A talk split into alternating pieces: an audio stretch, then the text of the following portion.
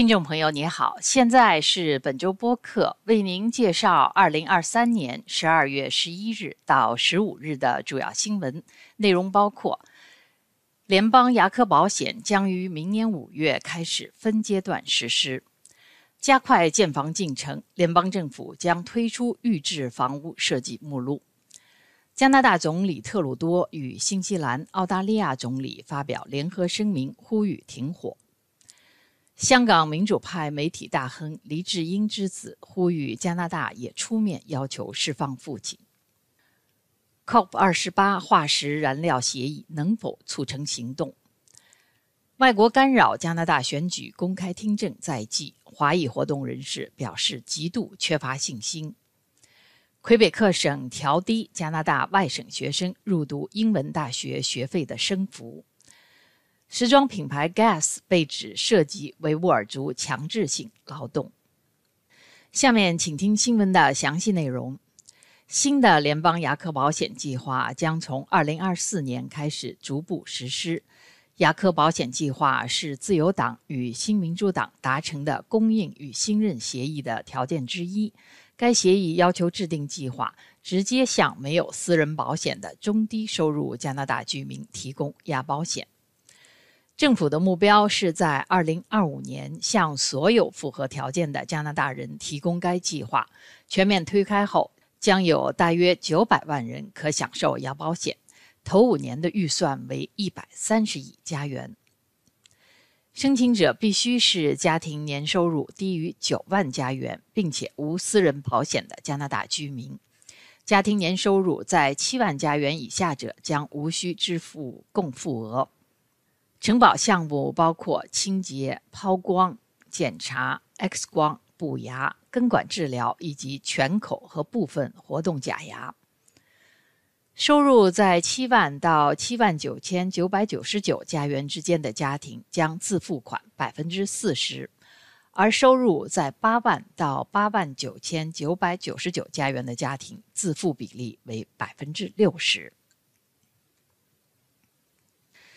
联邦政府正在计划推出一份预制的房屋设计目录，以加快开发商的房屋建造进程。住房部长弗雷泽周二宣布，联邦政府将于明年一月份开始这一预制住宅设计目录的咨询程序。弗雷泽说：“这是在重启二战后的住房建造政策。当时加拿大曾发行预制房屋设计目录，以加快房屋建造速度。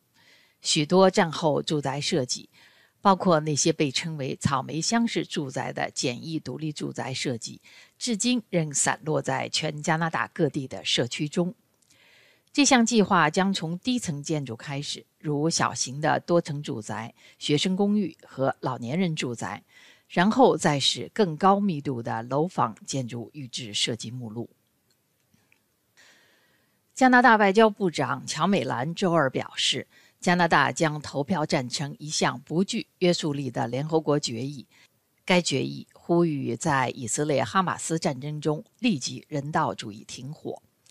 乔美兰说：“停火不能是单方面的。”他说：“哈马斯必须放下武器，释放其在十月七日劫持的其余人质。”周二早些时候，总理特鲁多与新西兰和澳大利亚总理联合呼吁。恢复本月早些时候结束的为期七天的停火，在以色列哈马斯战争中努力实现可持续停火。声明说，这不能是单方面的，哈马斯必须释放所有人质，停止使用巴勒斯坦平民作为人盾，并放下武器。声明还说，哈马斯在加沙未来的治理中没有任何作用。三位领导人表示，他们支持巴勒斯坦人的自决权。反对强行将巴勒斯坦人赶出加沙。被监禁的香港媒体大亨、民主人士黎智英的儿子黎崇恩说：“他希望加拿大政府能够加入释放其父亲的呼吁。”黎崇恩本月前来加拿大，与外交部长乔美兰和国会议员见面。他也接受了 CBC 采访。加拿大外交部的声明显示。乔美兰会晤了黎崇恩，但没有承诺将提出要求释放他父亲。七十六岁的黎智英是香港一传媒公司的创始人。二零二零年，黎智英被香港警方拘捕，被控触犯港区国安法。黎崇恩说，黎智英现在被单独关押在一所高安全级别的监狱中。黎智英案件将于下周一十二月十八日开庭，此前开庭日期一再推迟。李崇恩指出，此案是在没有陪审团的情况下审理的。黎崇恩本周二和英国新任外相卡梅伦会面，这是黎崇恩目前接触到的最高级别的英国官员。美国和欧盟都呼吁释放黎智英，但加拿大还未就此发表公开声明。COP 二十八气候谈判代表在周三宣布，世界必须从石油、天然气和煤炭过渡。这是近三十年气候谈判以来与会的近两百个国家做出的重要决定之一。但是，各国是否会信守诺言，摒弃导致地球变暖的化石燃料，转而使用太阳能和风能等可持续能源呢？从以往的京都、哥本哈根、巴黎、格拉斯哥、沙姆沙伊赫五项协议及其结果来看。自1997年以来的气候大会谈判做出过重要决定，但之后的进展与不作为令许多人不满意和失望。周四，十二月十四日，负责外国干扰加拿大选举公开听证的专员魁北克法官霍格发布了第二份决定书，将保守党影子外交部长庄文浩新增入当事人证人类别名单。此前的十二月四日，霍格公布了公开听证的第一份决定书，列出了申请参与听证的完整名单，并对每一位申请的个人或机构给出了接受或拒绝的理由。但这份名单立即受到了保守党的强烈批评，称其打压反对党，因为保守党和新民主党在听证中没有拥有和自由党政府平等的地位。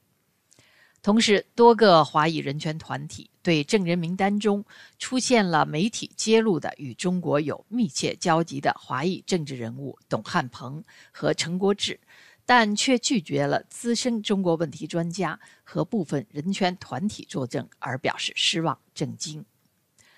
多伦多支持中国民运会共同主席关卓中表示。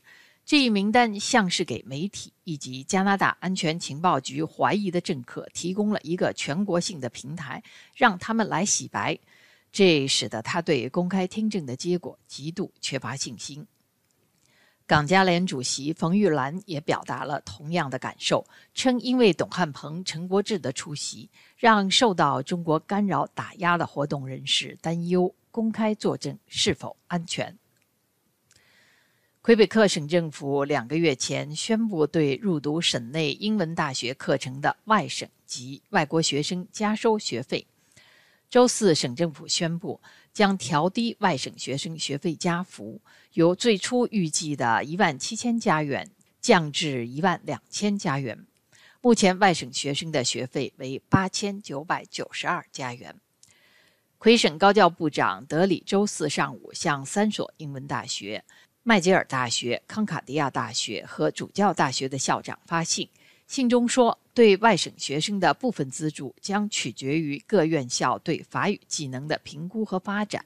从2025年到2026年学年起，八成的外省新生必须在本科课程结束前达到法语能力等级标准规定的口语五级水平。如果达不到以上要求，大学资助将相应减少。另外，省政府决定对主教大学放宽要求，该校将获准按目前学费水准招收八百二十五名来自加拿大外省的学生。外国学生在魁北克读大学，每年至少仍得支付两万加元学费，新学费将于二零二四年秋季生效。监察机构表示，Gas 加拿大公司在接到投诉后。未能足够证明公司在复杂的服装界供应链中没有涉及强制性劳动，因此需展开调查。监察机构今年已先后对 Levi Strauss、沃尔玛、Hugo Boss 和耐克等时装公司的加拿大分公司进行了类似调查。二零二二年，联合国裁定中国严重侵犯了新疆维吾尔族和其他穆斯林少数民族的人权，可能构成危害人类罪。中国强烈否认强制性劳动的说法，称这些指控毫无根据，目的只是为了抹黑中国政府。以上是本周主要新闻，谢谢您的收听。